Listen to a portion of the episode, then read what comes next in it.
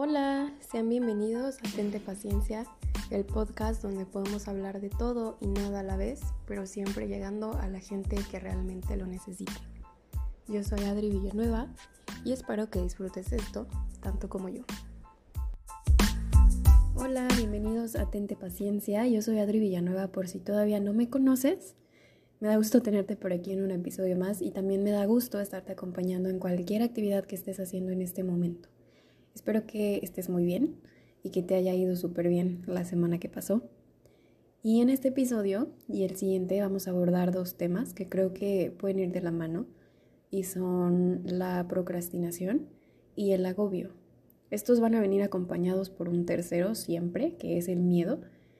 Eh, pero pues ya hablamos en el primer episodio sobre el miedo, así que nos enfocaremos un poco más en los dos primeros temas que te acabo de mencionar.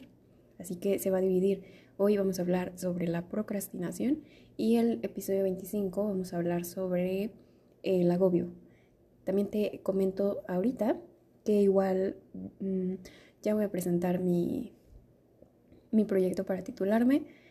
Está un poco cada vez más cerca, entonces yo creo que el episodio 25 va a ser el último. Me voy a tomar un descansito para poder prepararme para mi pues para mi presentación y después retomamos otra vez el podcast.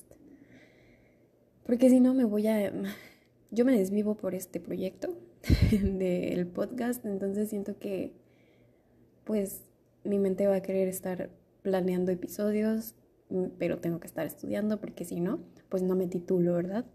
Y esto de la procrastinación pues anda rondando últimamente en mi vida. Y si me siguen desde el inicio, como ahorita ya les dije, pues yo ya terminé mi carrera, pero aún estoy esperando fecha para presentar mi proyecto. Ahí por ahí me dijeron que tal vez en dos semanas, en tres, ya lo presento, entonces, pues, ya, para titularme. Pero cada vez que quiero estudiar me distraigo demasiado o hay días en donde simplemente me da mucha flojera y pierdo todo el tiempo, todo el día, haciendo nada. Y cuando ese tiempo lo pude haber aprovechado para estudiar. Así que este episodio, además de ir dirigido para ti, creo que va muy específicamente dirigido para mí. Y quizás la palabra procrastinación la has escuchado de otra manera. Em, si no la has escuchado, pues la voy a definir aquí.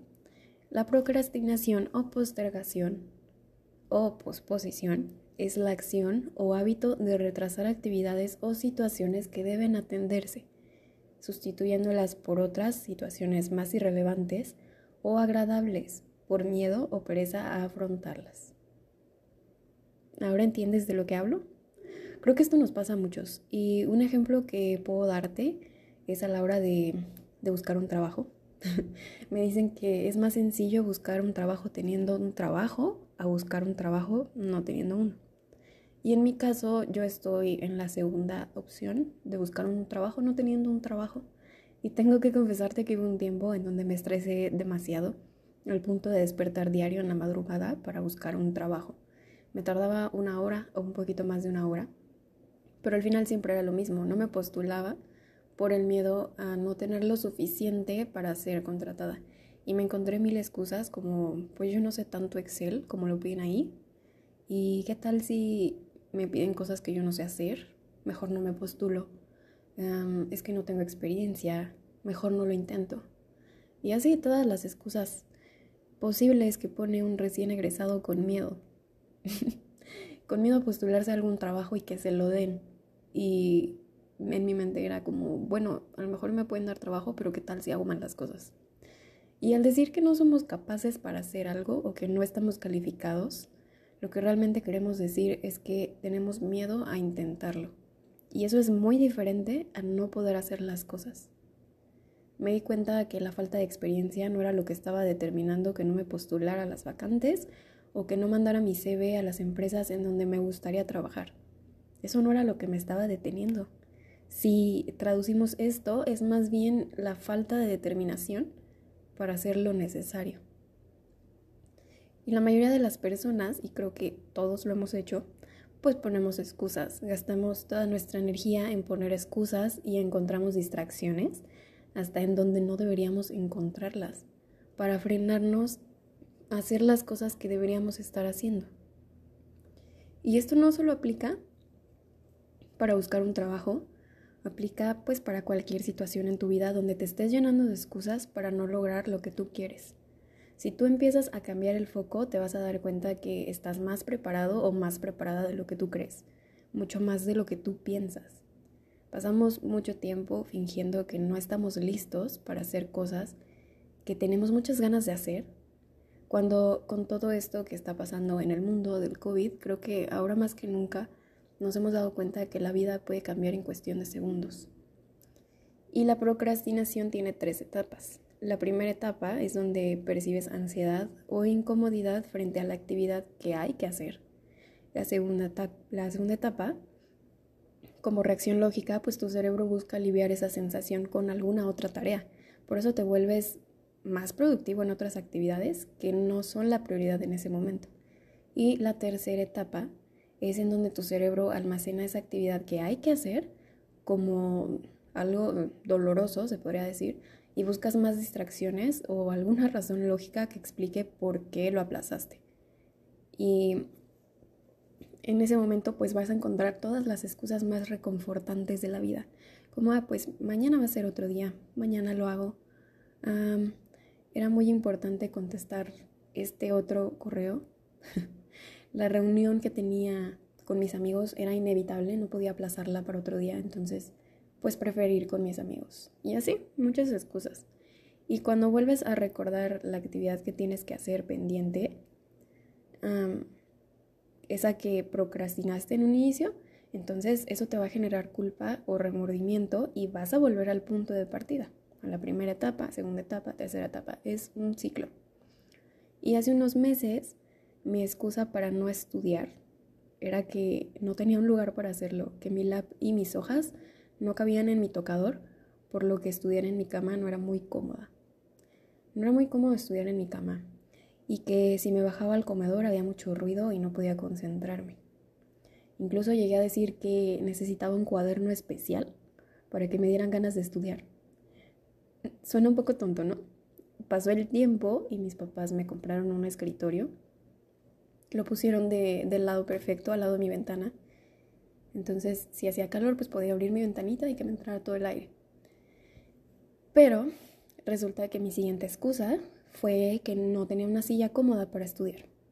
Y cuando empecé a analizar esta última excusa, me di cuenta que solo estaba metiendo eso para postergar lo que tenía que hacer. Y esa es una de las formas más fáciles del autosabotaje. Prefería ver una película o solo estar en el celular en vez de estudiar porque no tenía mi silla perfecta y te puedes encontrar con un montón de excusas más. Pero te voy a decir una frase. Si en serio quieres cambiar tu vida, encontrarás una manera. Si no, encontrarás una excusa. Así que si eres una persona que ha caído en la procrastinación, me puse a buscar tips para dejar de hacerlo y encontré cuatro. Y te los voy a decir. El primero de ellos dice, plantea pequeñas metas de acuerdo al principio del progreso. ¿Cómo te sientes cuando terminas un proyecto? Yo me siento feliz y me siento en paz con un peso que se me quitó de encima. Te puedo decir que con esto de mi tutelación, pues tuve que hacer mi proyecto. Al principio la idea fue que sería una tesis, pero con la pandemia cambió el formato a una tesina. Y tú sabes que para una tesis o tesina tienes que leer muchísimo para poder escribirla después. Y antes de comenzarla, cuando mi tutor me dio la estructura de cómo iba a quedar, dije, ala, o sea, ¿cómo se supone que voy a terminar todo esto? Y entonces comencé a dividir por partes lo que leería y las secciones que iba a escribir después. Esto te ayuda bastante porque de esta manera no te sientes como que no sabes ni por dónde empezar, porque ya tienes un plan que seguramente detallaste en donde sabes qué es lo que tienes que hacer y cuándo lo tienes que hacer. Pero aquí tampoco se trata de que te estreses y hagas las cosas sin parar. También es muy válido que tomes un respiro y festejes tus avances, porque eso te va a motivar aún más. El segundo tip dice, fija fechas de entrega promedio. Imagínate que tienes un proyecto y tienes un mes para entregarlo. ¿Qué tiene más impacto para ti? que te digan que tienes 30 días para entregarlo o que te digan que tienes un mes. Para mí suena más, más impactante saber que el plazo de entrega es en días.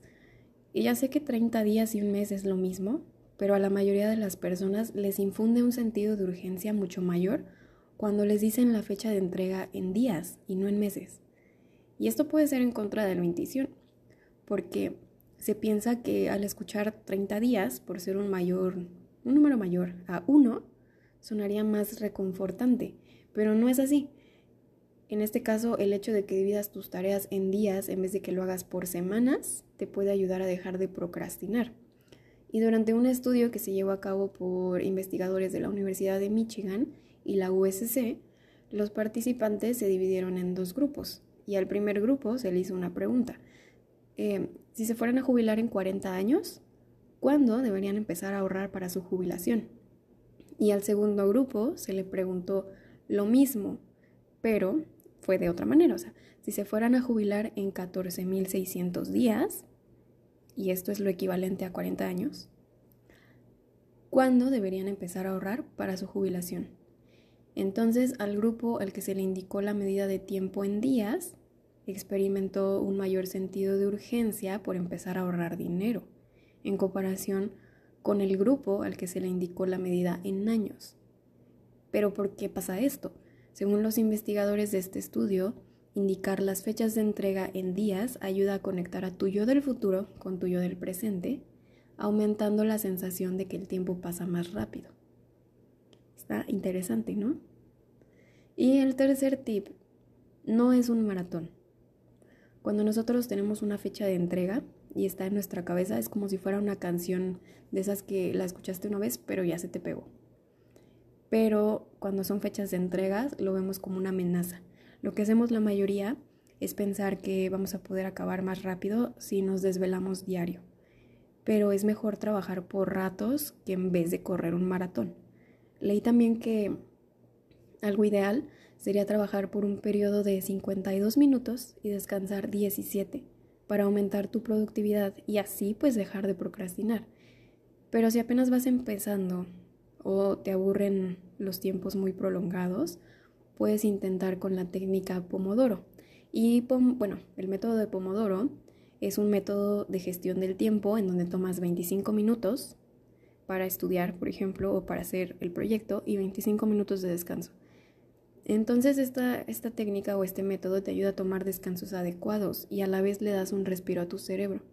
Y a lo mejor te va a sonar contraproducente el tomar descansos cuando lo que quieres es acabar todo rápido, cuando lo quieres acabar ya, pero más bien es coherente porque va a aumentar tu productividad.